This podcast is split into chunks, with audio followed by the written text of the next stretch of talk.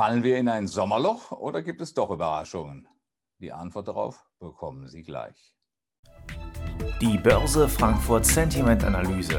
Jeden Mittwoch als Podcast. Zum Abonnieren fast überall, wo es Podcasts gibt. Hallo Herr Goldberg, der DAX tritt auf der Stelle. Bauen denn unsere befragten Investoren ihre bärischen Engagements aus der vergangenen Woche wieder ab?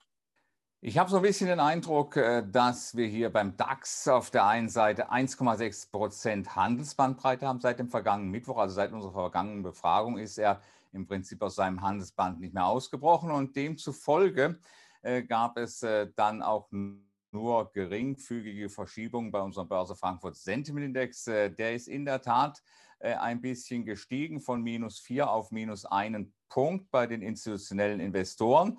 Und äh, das zeigt so ein bisschen, dass sind Positionen glattgestellt worden, sowohl äh, Long-Positionen als auch Short-Engagements. Und da die Short-Engagements in größerer Zahl eingedeckt wurden, haben wir dann diesen leichten Anstieg im Börse Frankfurt Sentiment Index. Äh, man hat so ein bisschen das Gefühl, man flüchtet sich hier auf jeden Fall so in Richtung Sommerloch. 37 Prozent der Befragten, das ist eine ganze Menge, 37 Prozent der befragten Investoren sind der Ansicht, äh, äh, dass es seitwärts weitergeht. Das ist der höchste Stand übrigens seit dem 5. Februar 2020.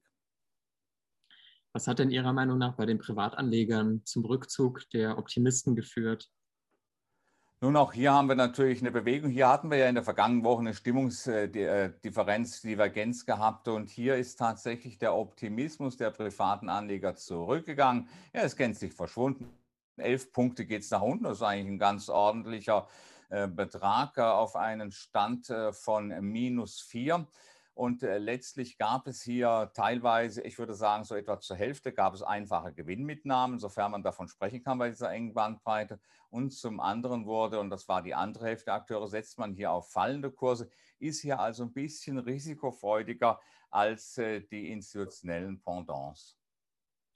Wie sehen Sie denn insgesamt die Lage am sommerlichen Aktienmarkt?